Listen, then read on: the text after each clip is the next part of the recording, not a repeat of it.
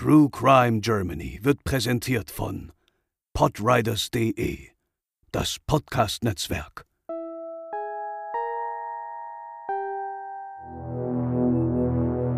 In einer Autowerkstatt in der beschaulichen Eifel fallen zwei Schüsse. Die danach einsetzende Ruhe und das Fehlen eines Opfers oder gar einer Leiche war für die meisten EinwohnerInnen absolute Normalität. Wir schauen auf eine spektakuläre Vertuschung dessen, was in der Werkstatt vor sich gegangen ist und sich ein ganzes Dorf beteiligt hatte. Heute bei True Crime Germany, das schweigende Dorf.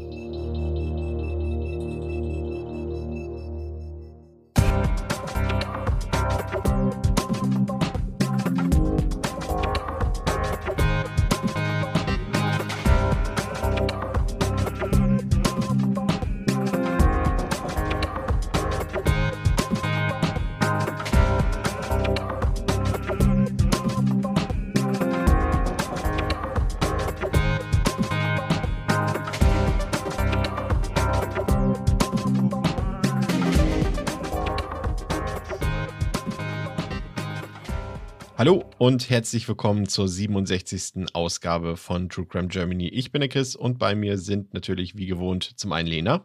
Moin. Und zum anderen André. Hallo. Und heute schauen wir uns einen wirklich unfassbaren Mordfall aus der Eifel an, bei der gefühlt ein ganzes Dorf mitgeholfen hat, die Tat zu vertuschen. Und dazu sagen wir auch gleich vorab, dass die verschiedenen Quellen und Aussagen, gerade von den involvierten Personen, zu Details und zu den Abläufen sich teils stark voneinander unterscheiden. Und im Fall gab es viele Momente, bei denen es entweder gar keine Zeugen gab oder diese sich gegenseitig gedeckt haben. Aber wir geben unser Bestes, wie gewohnt, die Ereignisse so zusammenhängend wie möglich zusammenzufassen. Jetzt kommen wir aber zum heutigen Fall, bei dem, wie gesagt, ein ganzes Dorf sich schützend als eine Einheit vor einen Mann und damit auch eine Familie stellte. Und dabei in gleichen Teilen einen anderen Mann und dessen Angehörige auf eine sehr unfaire und unmenschliche Art und Weise ausschloss. Wir nehmen euch Zuhörerinnen und Zuhörer mit in den Kreis Euskirchen in Nordrhein-Westfalen und dort in den Ortsteil Sötenich in der Gemeinde Kall. Stellt euch ein kleines idyllisches Dorf vor mit etwa 1000 Seelen, die dieses ihr Zuhause nennen. Wer gut aufgepasst hat, wird bemerkt haben, dass wir auch in unserem letzten Fall beim Verschwinden der Lolita B im Kreis Euskirchen in der Nordeifel waren. Wir haben uns also nicht weit weg bewegt, genauer gesagt nur etwa 24 Kilometer nördlich, um euch das Verbrechen heute zu erörtern.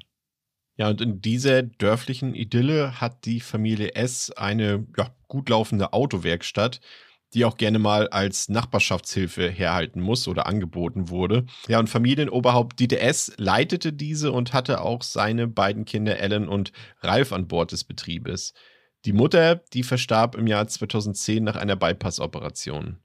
In der Familie gab es allerdings immer wieder Reibereien, weshalb der Vater den Betrieb in die Hände seiner Tochter Ellen gab und nicht an Ralf. Ralf S. war zum damaligen Zeitpunkt 45 Jahre alt er war in Söte nicht groß geworden, machte seinen Hauptschulabschluss und lernte Kfz-Mechaniker in der Werkstatt seiner Eltern und wurde dann später selbst Meister. Zudem verweigerte er den Wehrdienst und arbeitete ehrenamtlich bei den Maltesern. Er liebte die Geschwindigkeit, er fuhr Rennwagen und Motorrad. Und er war hilfsbereit, brachte seine Kumpels mit Autos zu Partys und wieder heim. Er selbst blieb gerne nüchtern. Zu seinem Sohn hatte Dieter S. eine teilweise schwierige Beziehung, denn dieser verkehrte mit seinem guten Freund Johann P., der sowohl dem Vater als auch der gesamten Dorfgemeinde eigentlich ein Dorn im Auge war. Wieso war er das? Aus demselben Grunde eigentlich, warum Lolita B. nie auf die große Liebe mit Josef K. hoffen konnte, wegen seiner Herkunft. Ja, Johann, den alle nur Schabo nannten, und seine Familie waren jenische, ein sogenanntes fahrendes Volk. Sie sind eine transnationale europäische Minderheit. Besonders bekannt sind die jenischen Gruppierungen in Deutschland, Österreich, der Schweiz, den Benelux-Staaten, Frankreich und Italien. Es gibt allerdings kaum verlässliche Zahlen über sie. In Deutschland sollen etwa um die 100.000 leben. Als fahrendes Volk werden sie bezeichnet, weil sie oft auf Achse als Schrotthändlerinnen, Bürstenmacherinnen, Hausiererinnen, Zirkusleute oder Schaustellerinnen unterwegs waren. In Deutschland waren sie lange Zeit eine quasi unsichtbare Minderheit, die sich sehr vielen Diskriminierungen stellen musste. Als Zigeuner oder Gesindel wurden sie abwertend betitelt. Nicht zu verwechseln mit den Sinti und Roma, die sich durch ihre Herkunft definieren, machen das die Jenischen über ihre Familien. Und so wuchs auch Johann P. in einer sehr großen Familie auf und wurde quasi immer von Mitglied zu Mitglied weitergereicht, wie seine Schwester Gabriele damals auch. Ein reines Aufwachsen bei den liebevollen Eltern war daher nicht gegeben. Dennoch wuchs er zu einem, laut seiner Schwester, herzensguten Menschen heran, der besonders ihre Kinder über alles liebte und auch zu Ralf S., dem Sohn des Werkstattbesitzers, eine geradezu brüderliche Freundschaft pflegte. Johann und Ralf fuhren oft zusammen zu Schrottplätzen, um dort nach Teilen zu gucken, die sie verkaufen konnten oder vielleicht sogar in der Werkstatt nutzen. Familie S, insbesondere der Vater und einige DorfbewohnerInnen, sahen die freundschaftliche Beziehung der beiden Männer jedoch anders.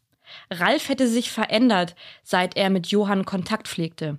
Vater Dieter vermutete Geldsorgen bei seinem Sohn und vertrat die Meinung, Zitat, Seitdem der mit dem Vogel zusammen war, war das nicht mehr Ralf, wie er war. Ich dem immer gesagt, schmeiß diesen Kerl raus, schmeiß ihn raus, als wenn er ihm hörig gewesen wäre. Er vermutete eine Abhängigkeit und verurteilte die gemeinsamen Schrottplatzbesuche der beiden wirklich aufs Äußerste. Sein Sohn würde klauen und das nur wegen des schlechten Einflusses des, in Anführungszeichen, Schrottfritzen, wie einige DorfbewohnerInnen Johann nannten. Und tatsächlich steckte Johann P. immer wieder in Geldnöten, wie seine Schwester berichtete, und er vertraute sich in solchen Angelegenheiten meistens Ralf S. an. Dieser wiederum wollte seinem Freund natürlich helfen, und die Ängste des Vaters, dass sein Sohn womöglich finanzielle Schwierigkeiten hatte, äh, waren daher also nicht unbegründet. Etwa 30.000 Euro schuldete Johann seinem Freund und die Geldsorgen brachten laut Gerichtsurteil den Ersteren auch immer wieder dazu, gewalttätig zu werden. Johann P. schlug schnell zu. Er war oft aufbrausend und manipulativ, konnte Menschen gut dazu bringen, Dinge für ihn zu tun und ihm hörig zu sein. Diese Abhängigkeit war auch ein Teil von der Freundschaft zu Ralf. Später sollte die Polizei Briefe in einer Schublade der Werkstatt von Familie S finden, die Ralf schrieb, aber nie jemandem zeigte. Darin schrieb er unter anderem, Zitat, Am schlimmsten ist, dass ich mich nicht mehr traue, irgendwas zu sagen oder mich von Schabo zu trennen. Ich weiß ganz ehrlich nicht mehr, wie ich aus dieser Nummer herauskommen soll, ohne dass es Tote gibt. Ich glaube, entweder sterbe ich, weil er mich erschlagen hat, oder ich besorge mir eine Knarre und leg ihn um. Am Ende war ihre Freundschaft wie Feuer und Wasser. Auf der einen Seite habe ich an ihm gehangen, aber auf der anderen Seite hat mich seine stellenweise asoziale Verhaltensweise abgestoßen. Aber ich hatte die Hoffnung oder den Glauben daran, ihn irgendwie ändern zu können, weil er hat ja auch seine guten Seiten. Auf der einen Seite ist er ein herzensguter Mensch, eine Person wie Dr. Jekyll und Mr. Hyde. Dennoch pflegten nicht nur Ralf und Johann, sondern auch deren beiden Frauen Martina und Silvia eine enge Freundschaft miteinander. Johann heiratete Silvia, als er mit 28 Jahren in der JVA Trier wegen diverser Delikte in Haft saß, bereits zum zweiten Mal. Zum Zeitpunkt der Ereignisse im Jahr 2012, über die wir heute sprechen, war Silvia im zweiten Monat schwanger. Später sollten sich Gerüchte herumsprechen, das Kind sei gar nicht von Johann, sondern von Ralf und die beiden hätten eine Affäre gehabt. Belege gibt es dafür aber keine. Am Tattag, also dem 17. Januar 2012, saßen Ralf S., Johann P. und ihre beiden Frauen Martina und Silvia vormittags gemeinsam im Haus von S. zum Kaffee beisammen. Ralf und Johann gingen dann zu zweit in die Werkstatt der Familie S., die dann auch gleich neben dem Haus lag. Sie wollten über Öltanks im Keller sprechen, die man zu Geld machen wollte. Dabei gerieten die beiden Männer in einen Streit. Dieser soll dann eskaliert und Johann P. mit einer Antriebswelle auf Ralf S. losgegangen sein. Aus reiner Notwehr, so sagt es, hätte er dann zu der geladenen Jagdflinte seines Vaters gegriffen und sie auf Johann gerichtet. Eine Brünner, Kaliber 1670. In einem Lauf steckt ein Bleigeschoss, im anderen eine Schrotpatrone. Dann habe sich ein Schuss gelöst. Das Bleigeschoss traf P seitlich links in den Oberkörper. Es schlug durch beide Lungenflügel und zerriss alle vier Herzkammern, ehe es auf der anderen Körperseite wieder austrat. Das Opfer schafft es im Anschluss noch, über eine Treppe nach oben in die Werkstatt zu fliehen wo sein Körper an einer Hebebühne zusammenbrach. Ralf S. folgte dann dem Angeschossenen nach oben. Er will sich dann über P.s Leiche gebeugt haben, wobei sich ein weiterer Schuss löste, der das Opfer im Nacken traf. Johann P. wurde nur 32 Jahre alt. Wie sich später allerdings herausstellte, war das Opfer bereits tot, bevor der zweite Schuss gelöst wurde. Und der Vater Dieter S. soll kurz nach dem ersten Schuss vom Mittagessen bei Verwandten zur Werkstatt zurückgekommen sein. Beim Eintritt durch eine sich automatisch schließende Tür soll diese so laut ins Schloss geknallt sein, dass sich Ralf S. erschreckte. Dabei hätte sich dann der zweite Schuss gelöst, der Johann P.s Nacken traf. Was gegen diese Version spricht, ist, dass der Schuss mit aufgesetztem Lauf im Genick geschah, quasi einer Hinrichtung gleichend. Aber das ist der Tatablauf, wie ihn Ralf S. auch später vor Gericht darstellte. Ralfs Schwester Ellen S. glaubt aber nach eigenen Aussagen weder den Schilderungen ihres Bruders noch denen ihres Vaters. Nach der frischen Tat kam einer der Angestellten der Werkstatt aus der Mittagspause zurück und wollte durch das Tor hineingehen, hinter dem die Leiche von Johann P. lag. Doch das war abgeschlossen. Durch das Sichtschutzglas konnte der Mechaniker Ralf S. in der Werkstatt erkennen und bat ihn, das Tor zu öffnen. Doch S sagte ihm, er hätte keinen Schlüssel und könnte das Tor jetzt gerade nicht öffnen. Währenddessen sah der Mechaniker, dass unter dem Tor eine rote Flüssigkeit nach außen drang, die er für Frostschutzmittel hielt. Ralf S. schickte ihn Schmirgelpapier holen.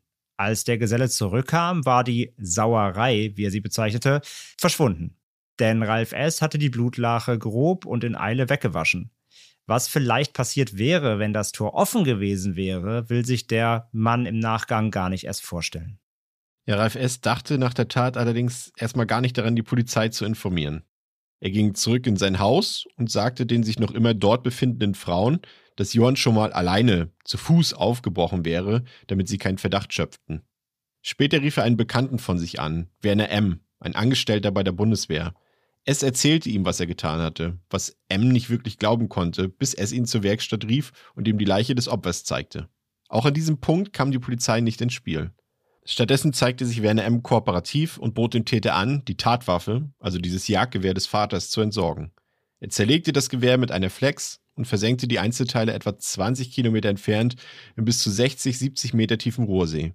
Die Teile wurden nie gefunden weil Ralf S. zwar fürs Erste beruhigt war, aber sich immer noch sorgte, erwischt zu werden, gestand er wenige Tage nach der Tat auch seiner Ehefrau Martina die Tat und bat sie um Hilfe, alle weiteren Spuren zu beseitigen. Die verwehrte das erst, stimmte dann aber doch zu, ihm zu helfen. Die Leiche von Johann P. hatte Ralf bereits im Keller in eine Plane gewickelt. Martina S. rief dann noch eine weitere Person hinzu, die Reinigungskraft Angelika M. Gemeinsam reinigten die beiden Frauen den Tatort gründlichst und ließen keine Spuren zurück. Martina S. wurde gefragt, wieso sie ihrem damaligen Mann Ralf S. geholfen hatte. Ich habe meinen Mann geliebt. Ich hätte alles für ihn getan. Es war ein lieber Mensch. Der hätte wirklich sein letztes Hemd abgegeben. Das Verschwinden des Opfers blieb aber natürlich nicht unbemerkt, auch wenn die Ehefrau des Opfers, Silvia P., erst zwei Tage nach der Tat eine Vermisstenmeldung gab. Daraufhin wurde auch die übrige Familie von Johann P. unruhig. Schwester Gabriele erinnert sich. Man hat da sowas gespürt. Am ersten Tag hat man noch ein bisschen Hoffnung gehabt, am zweiten, dritten Tag nicht mehr. Da wusste ich schon, der lebt nicht mehr. Ja, die gesamte Familie von Johann P. schlug daraufhin in Sötenich auf, um ihn zu finden. Auch mit Suchplakaten. Bei Martina S. löste das große Angst aus. Hätte die Familie P.s herausgefunden, dass sie von dem Mord wusste, war sie sich sicher, hätte die Familie des Opfers ihr etwas angetan. Der Familienclan schlug auch bei der Werkstatt von Familie S auf und bat um Zutritt. Doch Vater Dieter S. konnte sie abwimmeln. Er erzählte ihnen, er hätte den Schlüssel zur Werkstatt gerade nicht da und sie sollten erstmal woanders nachsehen. Währenddessen hatten die Mitwisser dann Zeit, im Keller das Licht abzuklemmen und weitere Planen und Autoteile auf die Leiche zu legen, um sie noch besser zu verstecken. Gestank bildete sich nicht, es war ein ja ziemlich kühler Januar. Lange konnte Dieter S. die Lüge aber nicht aufrechthalten und schloss die Werkstatt schließlich wieder auf. Die Angehörigen von Johann P. gingen in den Keller hinunter und wunderten sich bereits, dass das Licht nicht anging, was Ralf S. mit einem Das geht halt gerade nicht kommentierte. Die Familie durchsuchte den Keller daraufhin im Dunkeln, fand aber nichts. Währenddessen rief Dieter S. dann die Polizei. Die traf wenig später auch ein und erteilte den Angehörigen von Johann P., also unserem Opfer, Platzverweise wegen Hausfriedensbruch. Diese sagten der Polizei, dass sich im Keller der Werkstatt möglicherweise die Leiche von Johann P. befinden könnte, doch die Polizei ging darauf in keinster Weise ein. Für sie gab es keinen Anlass, der Familie zu glauben. Die Anwältin der Familie, Susanne Hart, nannte dies später eine Zweiklassenermittlung. denn der Ruf der Familie in der Gemeinde hätte bei diesem Vorgehen mit großer Wahrscheinlichkeit eine Rolle gespielt. Ja, und als die Luft für Ralf S. erstmal wieder rein war, besorgte er sich einen Anhänger. Die Leiche von Johann P. wurde in eine Folie eingewickelt und auf genau diesem Anhänger deponiert. Diesen fuhr er dann zu seiner Schwester Ellen aufs Grundstück und stellte ihn dort ab. Doch die befand sich zu dieser Zeit im Urlaub und schnell kam Ralf S. zu dem Schluss, dass es unsinnig und auffällig wäre, diesen Anhänger jetzt gerade dort stehen zu lassen, obwohl derzeit niemand zu Hause wäre. Er beschloss, ihn nochmals umzuparken und brachte ihn nach Kall, einem etwa drei Kilometer von Sötenich entfernten Dorf, und stellte ihn dann dort auf dem Parkplatz vom örtlichen Schwimmbad ab. Dort stand der Anhänger einige weitere Tage, doch auch das wurde Ralf S. schnell zu riskant und er war mit dem Versteck nicht mehr zufrieden. Daraufhin suchte er seinen alten Schulfreund Peter S. auf, einen Fachmann für Landmaschinen, und erzählte ihm, was passiert war. Der reagierte erst ungläubig und wollte die Umstände nicht so recht wahrhaben. Nachdem er aber merkte, dass es Ralf S. wirklich sehr ernst war, bot er seinem Freund Hilfe an. Gemeinsam wollte man eine Lösung finden und Peter S. bot letztendlich an, den Anhänger, auf dem sich noch immer die Leiche von Johann P. befand, in seiner Garage abzustellen. Die Garage selbst, in der der Anhänger verweilte, gehörte Peter S. allerdings gar nicht, aber das Grundstück, auf dem sie stand. Und dann bekam Ralf S. einige Tage später den Anruf, dass die Besitzer der Garage bald aus dem Urlaub zurückkämen und der Anhänger wieder verschwinden müsse. Also fuhr Ralf S. wieder zur Garage und holte den Anhänger wieder ab. Er fragte seinen Cousin, ob dieser wüsste, wo man gut etwas entsorgen könnte. Dieser empfahl ihm einen Bekannten von sich, der auf einer Bauschuttdeponie in Köln-Hürth arbeitete. Der ideale Ort, um Dinge loszuwerden. Ralf S. brachte ihm den verpackten Leichnam, fuhr davon und hielt die Sache nun für erledigt. Doch dann kam alles anders. Der Bekannte auf der Deponie entdeckte bei der Entsorgung, dass ein menschliches Bein aus der Folie herausragte. Zunächst rief er Ralf S. an, um ihm zu sagen, dass er, Zitat, seinen Scheiß wieder abholen solle. Doch wenig später tat er dann das, was dieses tagelange Versteckspiel des Dorfes letztendlich beendete. Ganz simpel, er rief die Polizei. Ja, und Ralfs Schwester Ellen S. kam gerade aus dem Urlaub zurück aus Sri Lanka und gegen 12.30 Uhr an diesem Tag stand dann die Kriminalpolizei vor ihrer Tür. Sie unterrichteten sie darüber, dass ihr Bruder Ralf S. festgenommen wurde, weil er versucht haben soll, eine Leiche auf einer Mülldeponie zu entsorgen. Ellen S. traute ihren Ohren nicht. Auch der Geselle bekam das alles mit. Der Mann, der vor knapp 14 Tagen am Tattag am Tor stand und das Blut von Johann P. für Kühlflüssigkeit hielt. Er nahm Ellen S. zur Seite und erzählte ihr von dieser Tatsache, während die Kripo mit Spürhunden die Werkstatt durchsuchte. Und genau an der Hebebühne, an der P verendete, schlugen die Hunde auch an. Der Geselle wollte der Kripo zunächst gar nicht erzählen, was er gesehen hatte, doch Ellen S. sprach ihm gut zu, dass er das nicht verschweigen könne. Und so wurde er vernommen und berichtete von seinen Beobachtungen am Tattag. Der Geselle zeigte im Nachgang Verständnis dafür, dass Ralf S. sich zur Wehr gesetzt hatte. Ja, weil ich nicht genau weiß, was Ralf dazu getrieben hat. Und es muss schon ziemlich hart gewesen sein, wenn er so unter Druck stand. Von daher habe ich auch Verständnis dafür, ähm, eventuell. Sein Inneres, also seine Emotionen, teilte Ralf S. eigentlich niemandem mit. Er sei nicht der Typ, der andere Menschen mit solchen Sachen belasten will oder belästigen will, wie er selbst sagte. Nach den Geschehnissen war es in der Firma nicht mehr gut gelaufen. Die Einnahmeverluste waren ziemlich hoch und es dauerte eine Weile, bis es wieder halbwegs normal lief. Man müsse das ausbaden, was jemand anderes verzapft hat, hieß es. Warum habe er diese Tat nur dort begangen? Wenn man sich diese Aussagen so anhört, bleibt einem im Prinzip nichts anderes übrig, als mit dem Kopf zu schütteln oder sprachlos zu werden. Normal ist das jedenfalls nicht, aber was und wer ist in diesem Fall überhaupt noch normal? Ja, berechtigte Frage. Schließlich kam es dann natürlich auch zum Prozess. Ralf S. tat nicht besonders viel, um sich von der Schuld zu entlasten. Er hätte zum Beispiel erzählen können, dass er sich vom Opfer bedroht fühlte, dass sein Testament zugunsten von Johann nur unter Druck entstand und dass dieser gar nicht sein Freund war. Stattdessen sagte er nur, dass Johann sein bester Freund war. In Aufnahmen einer Dokumentation sagte S., dass er sich nicht als Mörder sieht, da er nur seine Familie schützen wollte. Noch bedrückender sind Aussagen von Ralfs Vater, der das Opfer und dessen Verwandtschaft mehrfach verunglimpfte und sich nichts und doch gleichzeitig vielsagend Zur Frage, ob das Verhalten vom Opfer einen Mord rechtfertigte, dazu möchte ich an dieser Stelle nichts sagen. Ja, für den Vater war Ralf eigentlich immer ein Versager gewesen. Das haben wir einfach schon gehört, dass er eben auch eben nicht die Werkstatt an ihn übergeben hat. Und er empfand das Abhängigkeitsverhalten seines Sohnes beschämend für die Familie. Aber jetzt zeigt er endlich mal, dass er sich auch wehren könne. Und Ralfs Anwalt stellte sich sogar die Frage, ob der zweite Schuss auf das Opfer von Ralf nur abgegeben wurde, um dem Vater zu imponieren. Und Ralfs Vater wurde nach der Tat im Ort mehr oder weniger isoliert. Ralfs Ehefrau brach dagegen den Kontakt zu ihrem Mann ab und reichte die Scheidung ein, um ein neues Leben unter neuem Namen anzufangen. Die Hinterbliebenen von Johann dagegen machten sich Vorwürfe. Ob sie nicht früher hätten reagieren müssen, hätte man das Bein damals auf der Müllhalde nicht gefunden, dann wäre die Leiche vermutlich nie gefunden worden und alles wäre wohl anders verlaufen. Es sei denn, jemand hätte irgendwann ausgepackt. Für Richter Dr. Nohl war die Sache klar vor Gericht. Der Angeklagte habe sein Opfer heimtückisch erschossen. Und so war es Mord und es kam zu einer lebenslangen Haftstrafe. So wie es nicht wirklich etwas zu seiner Entlastung beitrug, nahm er auch das Urteil hin. Äußerlich gefasst, fast regungslos. Die Urteilsschrift rekapitulierte die Tat so, wie es sich nach der Auffassung der entsprechenden Strafkammer zugetragen habe.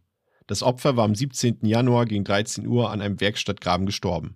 Als Opfer eines heimtückischen Mordes, als Opfer eines außergewöhnlichen Verbrechens, das von absolutem Vernichtungs- und Tötungswillen zeuge. Der Täter war voll zurechnungsfähig, kein Alkohol, keine Krankheit, bei vollem Verstand. Schon der erste Schuss war tödlich und zerriss das Herz des Opfers. Auch der zweite Schuss wäre für sich genommen tödlich gewesen, ein in Anführungszeichen absoluter Nahschuss mitten ins Genick. Dem Richter fehlte ein wenig die Vorstellungskraft dafür, dass so viele Gemeindebewohner dem Täter bei der Beseitigung seiner Spuren bedenkenlos halfen. Diese Helfer gaben an, dass es ihnen nie erzählt habe, dass einer der Schüsse versehentlich abgefeuert wurde, was er jedoch zu Beginn des Verfahrens ausgesagt hatte. Der Richter hielt das für widersprüchlich, schlichtweg für eine Lüge. Auch die Kammer und die Sachverständiger stimmten dem Richter dabei zu. Ein Versehen war hier nur sehr, sehr schwer möglich. Ja, und auch die Motivlage blieb weitestgehend unbekannt. Der Angeklagte half, wie Chris gerade sagte, bei der Wahrheitsfindung nicht wirklich mit. S-Verteidiger erkannte sich zwar in der Begründung der Kammer wieder, jedoch nicht in der Bewertung dieser. Der Verteidiger war der einzige Detailwissende, der im Gerichtssaal sprach, im Gegensatz zu den Helfern von Ralf S. Er forderte sechs Jahre Haft wegen Totschlags. Er sah die verzweifelte Lage seines Mandanten, die Wehrhaftigkeit des Opfers, die Dilettanz in der Ausführung der Tat und vor allem Anzeichen für eine Bewertung analog zu einem sogenannten Tyrannenmord. Die Kammer sah dafür jedoch keine Anhaltspunkte. Der Begriff Tyrannenmord bezeichnet die Tötung, meist durch ein Attentat, eines als ungerecht empfundenen Herrschers, ja, also ein Tyrann, dem vorgeworfen wird, das Volk bzw. die Bürger gewaltsam zu unterdrücken. Es ist eigentlich ein politischer Mord, weil dadurch auch die bestehende staatliche Ordnung grundsätzliche Frage gestellt wird, lehnten die Monarchien der Neuzeit heute den Tyrannenmord vehement auch ab. Das deutsche Grundgesetz enthält seit 1968 in Artikel 20 Absatz 4 ein Widerstandsrecht. Es ist im Staatsrecht umstritten, ob davon auch das Recht auf Anschläge oder gar Tötungen umfasst sind. Selbiges wird zum Beispiel bei Frauen, die ihre gewalttätigen Ehemänner töten, angewendet. Der Staatsanwalt forderte in seinem Plädoyer auch dann lediglich zwölf Jahre, da er den Fall zwar als Mord beurteilt, jedoch die Rechtsprechung des eben angesprochenen Haustyrannenmordes auf den Fall Ralf S. übertrug. Quasi eine Notsituation ohne Ausweg. Für Ralf S. hätte es jedoch einen Ausweg gegeben. Zum Beispiel gab es einen Vorfall, als Johann mal wieder gewalttätig war und die Familie von Ralf deshalb die Polizei rief und Ralf von dieser darauf angesprochen wurde. Er äußerte jedoch damals, dass alles in bester Ordnung sei. Hätte er hier vielleicht die Wahrheit gesagt, wäre vielleicht alles ganz anders gekommen. Auch die HelferInnen wurden verurteilt. Peter S., der den Anhänger versteckte, zum Beispiel wegen Strafvereitelung zu 80 Tagessätzen die frühere Geliebte von S zu sechs Monaten auf Bewährung. Werner M., der das Gewehr verschwinden ließ, bekam zehn Monate auf Bewährung. S. Vater wurde ebenfalls wie S. Frau nicht belangt, da Angehörige nicht wegen Strafvereitelung verurteilt werden dürfen. Wie erwähnt, reichte sie die Scheidung ein und zog aus dem Ort weg. Die genaue Rolle des Vaters bei der Tat konnte nicht geklärt werden. Es sagte, dass ihm nicht bewusst war, in welche Konflikte er diese Menschen gebracht habe, als er sie um Hilfe bat. Ja, nun sitzt S hinter Gittern mit einer lebenslangen Haftstrafe, die er so jedoch nicht akzeptieren wollte und auf die Wiederaufnahme des Verfahrens hoffte. Schließlich habe ihn das Opfer vor dem ersten Schuss ja bedroht. Beweisbar ist es aber nicht. Revision wurde seitens des Verteidigers eingelegt.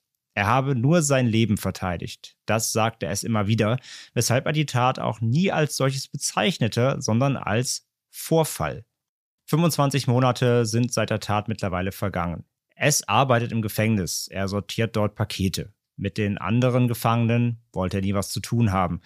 Er sei anders, betonte er in einem Interview mit dem Spiegel. Nett sei er trotzdem und koche ab und zu für Mithäftlinge und WärterInnen. Er habe alles auf seine Kappe genommen und Sachen gesagt, weil er glaubte, sie sagen zu müssen. Sein Verhältnis zum Opfer bezeichnete er zunächst als Bekanntschaft, dann als Freundschaft. Schließlich habe Johann ihm auch geholfen, wenn es wichtig war. Als die Angst irgendwann zunahm, konnte er sich aber nicht mehr aus dieser Beziehung, aus dieser Abhängigkeit befreien. Der Spiegel zitierte Ralf S. wie folgt, kurz bevor er von Köln nach Hagen verlegt wurde. Ich bin maßlos enttäuscht von mir. Hass ist der falsche Ausdruck. Er ist durch seine Erziehung so geworden. Deswegen mache ich ihm keinen Vorwurf. Ich habe nie jemandem etwas gesagt. Am Ende ist mir diese Scheiße einfach passiert. Ich wollte ihn nicht töten. Ich bin ja nicht blöd. Ich hätte das ja sonst nicht tagsüber gemacht und nicht in der Werkstatt. Ich wollte nie, dass er tot ist. Ja, und vielleicht ist es am Ende trotzdem so gewesen, wie es durchaus in unglücklichen Liebesbeziehungen ist. Ein trauriger, aber bei einigen Menschen nur allzu realer Gedanke. Man ist so unglücklich, kann sich aber irgendwie nicht lösen und befreien aus dieser Beziehung und erhofft sich dann den Tod des Partners, der alle Probleme mit einem Schlag löst oder mit einem Schuss. Wie in diesem Fall bei Ralf und Johann. Ja, und ich finde, das, das ist schon sehr beeindruckender Fall aus mehreren Perspektiven, finde ich. André, gerade natürlich ist hier im Vordergrund so dieses, dieses Dorf, ne, was natürlich hier diese Tat versucht hat zu vertuschen. Das ist natürlich auch ein bisschen reißerisch formuliert, aber vielleicht, wenn unsere Zuhörerinnen und Zuhörer sich das vielleicht auch mal angucken, da gibt es ja auch ein paar Dokumentationen und Texte zu und ihnen bewusst wird, wie sich die Personen verhalten haben in dem Dorf und wie sie auch heute zum Beispiel über die Beteiligten reden, da ist man, und so erging es uns dreien ja, komplett fassungslos teilweise, ne? mit welcher Gleichgültigkeit, aber auch teilweise, also diese Reaktionen, ne? also ich konnte es nicht glauben, ich war richtig wütend, als ich das gesehen habe. Ja, irgendwie sind alle nicht wirklich geschockt und alle sind irgendwie trotzdem immer auf Seite von Ralf, weil er halt so der gute Junge war, der ja, den jeder mochte. Die Nachbarn haben mit ihm immer wie einen getrunken und was gegessen und die eine Nachbarin kocht immer Frikadellen und er war so lieb und hilfsbereit und ja, alle sind irgendwie auf Seiten von ihm und äh, verlieren halt kein gutes Wort über Johann und seine Familie. Ja, und das, das wird mit so einer Leichtigkeit wird darüber geredet, dass hier jemand ermordet wurde und auch gerade der Vater von Ralf, Lena, der spielt ja auch eine große Rolle. Ne? Das ist sicherlich, also ich will jetzt auch nicht den Ralf logischerweise auch nicht in Schutz nehmen. Das haben ja schon genug andere Leute dort äh, getan in diesem Dorf. Aber zumindest lässt sich so ein bisschen sein Verhalten so irgendwie erklären. Das ist natürlich trotzdem strafbar und das ist ein schlimmes Verhalten, aber gerade diese, diese Beziehung zu dem Vater, dass er da nie gut genug war und, und dass ja auch viel Gewalt überall im Spiel war, das ich kann mir vorstellen, was dieser Ralf für ein Typ ist, dass er sich in diese Situation manövriert hat und da einfach nicht mehr raus konnte. Und dass er auch so ein bisschen, das ist natürlich jetzt Küchenpsychologie, in die wir uns hier eigentlich nicht begeben wollen, aber das ist so ein bisschen ein Opfer auch seiner Umwelt, so ein bisschen, weil er macht zumindest, wenn wir jetzt den Erzählungen glauben können, jetzt nicht den Eindruck, als wäre er ein eiskalter Mörder, aber letztendlich ist er das ja, ne? wenn man zumindest den Tatablauf rekonstruiert. Ja, also gerade dieser zweite Schuss, wie wir das auch schon gesagt haben, war sehr wahrscheinlich ähm, auch irgendwie Ausdruck seiner, seiner Männlichkeit, die er beweisen wollte vor seinem Vater, dass er es doch irgendwie schafft oder dass er würdig ist, sein, sein Sohn zu sein, sein geliebter Sohn. Und allein schon, dass er die Werkstatt ja nicht übernommen hat, sondern seine Schwester ist wahrscheinlich auch ein großer Aspekt, der jetzt hier nicht zum Tragen kommt, aber ich schätze mal, dass da auch so ein bisschen gekränkte Männlichkeit im Spiel ist. Und am Ende des Tages ist ein Mensch dafür gestorben. Vielleicht aus Affektverhalten, vielleicht einfach aus, ich muss es jemandem beweisen oder der Mensch geht mir doch zu sehr auf die Nerven mit den Geldsorgen und es ist eine Belastung, glaube ich, auch, wenn man einen, einen Freund hat, der gehasst wird aufgrund seiner Herkunft. Und ich glaube, es gibt unglaublich viele Sachen, die da mit reinspielen in das Verhalten von, von Ralf und jedem Bewohner und jeder Bewohnerin dieses Dorfes, die versucht haben, ihn zu decken. Hm. Ja, leider lässt sich ja nicht wirklich herausfinden, was jetzt äh, noch passiert ist und ob noch was passiert ist in diesem Fall. Also wir haben jetzt nur herausgefunden, dass dort noch Revision eingelegt wurde. Ähm, die wird vermutlich nicht erfolgreich gewesen sein. Das hätte man wahrscheinlich schon mitbekommen. Aber ansonsten ähm, fehlt quasi in Anführungszeichen seitdem jede Spur. Das ist ja jetzt auch schon eine ganze Weile her und die letzten Artikel und Berichte sind auch schon sechs, sieben, acht Jahre teilweise her. Also wir konnten nichts mehr dazu finden, falls ihr da irgendwas in Erfahrung gebracht habt oder mal zufällig gehört habt oder vielleicht ja auch aus der Region kommt, da ist ja manchmal in der Lokalpresse auch immer noch ein bisschen mehr rauszufinden, dann könnt ihr uns das natürlich gerne auf unseren Social Media Kanälen schreiben. Und ansonsten soll es das für heute gewesen sein. Vielen Dank, dass ihr wieder bei uns zugehört habt bei True Crime Germany. André, wir hören uns wann wieder? Wir hören uns äh, wieder in der nächsten Folge und die kommt im Februar und zwar am 13. Wunderbar. Und dann hoffen wir, dass ihr wieder dabei seid. Das war's für heute von Lena, von André und von mir, Chris. Bis zum nächsten Mal. Ciao. Tschüss. Ciao.